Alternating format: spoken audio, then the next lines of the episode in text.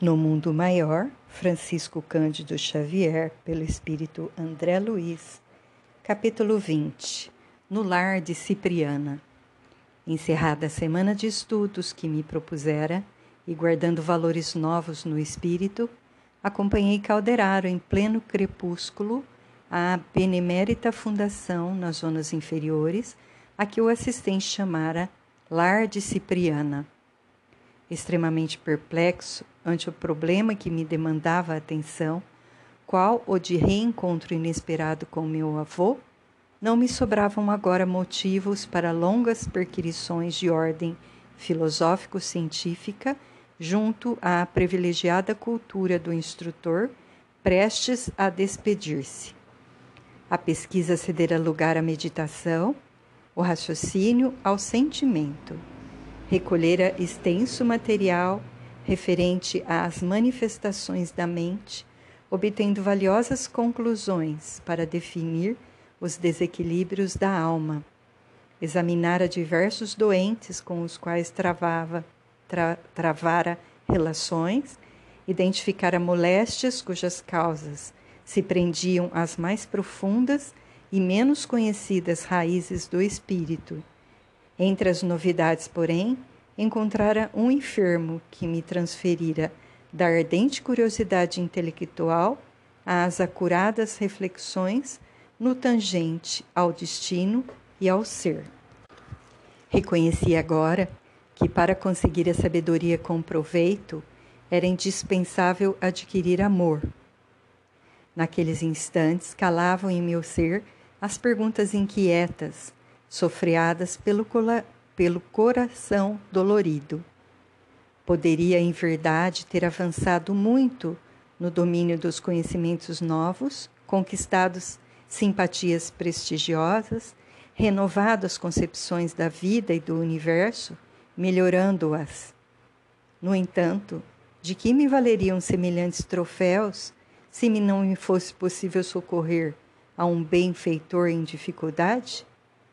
De pensamento fixo na surpreendente questão da hora, cheguei, em companhia de Calderaro, à enorme instituição em que Cipriana administrava o constante benefício de seu devotamento fraternal.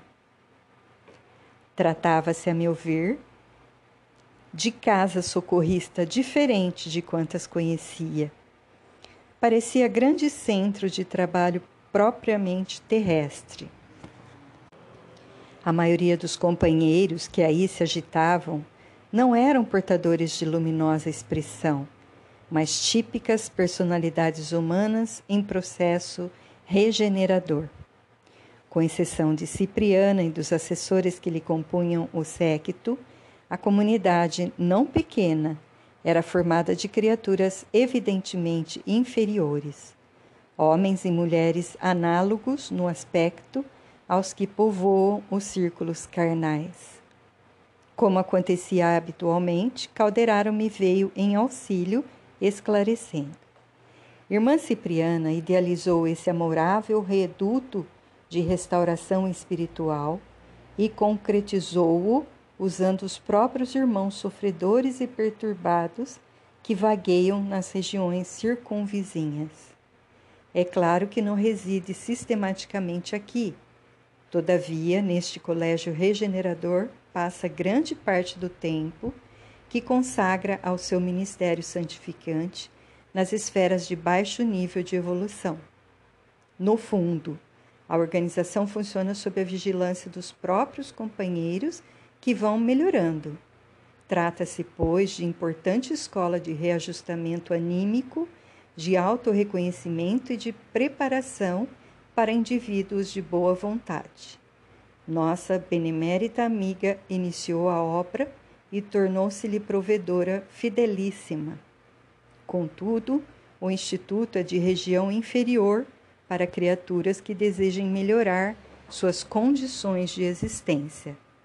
Educandário de trânsito sob a ação direta dos que dele colhem proveito, passou, destarte, a valioso núcleo de instrução e de amparo. Individualidades libertas da carne, em penosas condições íntimas nos setores do conhecimento, aqui recebem precioso concurso a fim de se readaptarem convenientemente à vida.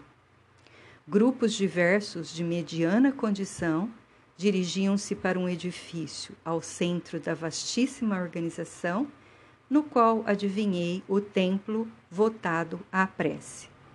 Muitos companheiros se encaminhavam céleres, conversando ao nosso lado.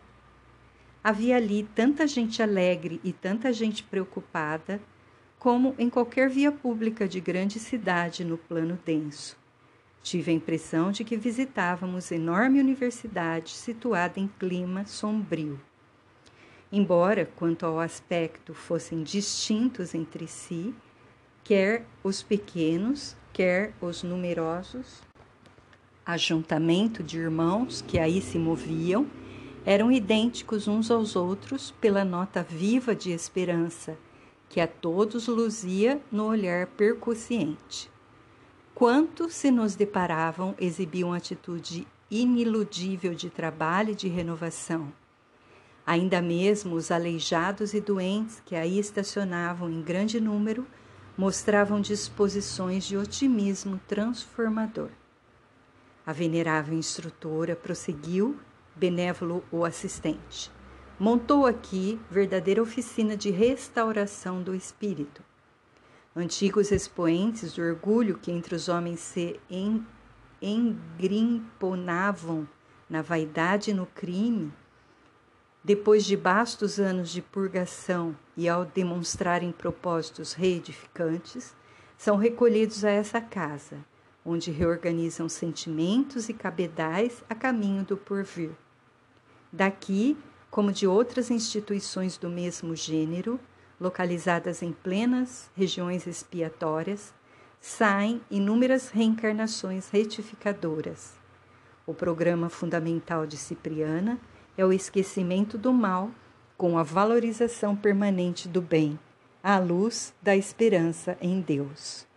A princípio, a organização custou-lhe muitos sacrifícios em matéria de tempo e de direito que lhe mereciam os méritos pessoais. No transcurso dos anos, porém, elementos por ela mesma formados passaram a superintender a obra e a conservá-la. Ponderava eu a bondade e a sabedoria daquela estrênua missionária, pronta a todo o serviço de colaboração superior, recordando meu próprio caso ante meu demente avô, emaranhado nas sombras, quando penetramos o santuário onde sua voz se faria ouvir na oração. Cercavam-na diversas criaturas que lhe eram conhecidas. Um cavalheiro, visivelmente confortado, dizia-lhe reverente: Seguindo-lhe os conselhos, irmã, não mais senti pesadelos. Renovei minha atitude para com os familiares. Passei a cooperar ao invés de combater. Agora sim, exclamou Cipriana satisfeita. O bem duradouro é filho da colaboração fraternal. Você verá quão sensível diferença para a sua felicidade se verificará em torno de seus passos. Irmã, falou-lhe simpática senhora, minha situação é outra. Agora reparo que o mundo não foi edificado para mim e que me cumpre a obrigação de trabalhar em benefício do mundo. A respeitável interlocutora estampou bela expressão fisionômica e observou: seu progresso é visível. O esquecimento de nossos caprichos pessoais dilata-nos a compreensão. Trêmulo velhinho, com todas as características de recém-desencarnado, dirigiu-se a ela de olhos rasos d'água. Irmã, balbuciou triste, ainda experimento Ainda experimento os antigos achaques. Há instantes em que me sinto cair, perdendo a noção de mim mesmo, para despertar em seguida, aflito. A orientadora acariciou, discreta, encorajando-o. É natural. Esteja, porém, convicto de que a situação melhorará. Gastamos às vezes anos armazenando impressões que naturalmente não se esvaem em alguns dias. Outros companheiros se aproximavam com o evidente intuito de ouvi-la, mas, notando-nos a presença, veio sorridente até nós, informando obsequiosa: André, o, pro o problema de nosso enfermo já foi providenciado, em todas as particularidades suscetíveis de solução imediata. Cláudio demorar-se-á no recolhimento até que se apresente em condições de mudança para nosso Instituto Regenerativo. Aqui se preparará convenientemente para o retorno aos círculos carnais. Tudo se processará com a harmonia desejável. Além disto, nossos cooperadores estão instruídos quanto ao auxílio que devemos a Ismênia para a concretização de seus ideais. Agradeci, confundido e sensibilizado, rendendo graças a Deus. Nosso entendimento não se prolongou. O sinal da oração chamava-nos ao alegre e doce dever. Cipriana, assumindo a direção da prece, fez-se acompanhar pelos colaboradores diretos que a seguiam no momento de alma genuflexa, via de olhos erguidos para o alto, de onde jorrava intensa luz sobre a sua fronte. Do tórax, do cérebro e das mãos brotavam radiosas emissões de força divina, das quais ela se constituía visível intermediária para nós todos. Alcançados pelos fulgurantes raios que fluíam de esfera superior, através de sua personalidade, através de sua personalidade sublime, sentíamos-nos embalados por indizível suavidade. Harmonioso coro de uma centena de vozes bem afinadas cantou inovidável hino de louvor ao, ao Supremo Pai, arrancando-me copiosas lágrimas. Logo após, a palavra comovente da instrutora vibrou no ambiente, exorando a proteção do Cristo. Senhor Jesus, permanente inspiração de nossos caminhos, abre-nos por misericórdia, como sempre, as portas excelsas de tua providência incomensurável. Doador da vida, acorda-nos a consciência para semearmos ressurreição nos vales sombrios da morte. Distribuidor do sumo bem, ajuda-nos a combater o mal com as armas do Espírito. Príncipe da paz, não nos deixes indiferentes à discórdia que vergasta o coração de nossos companheiros sofredores.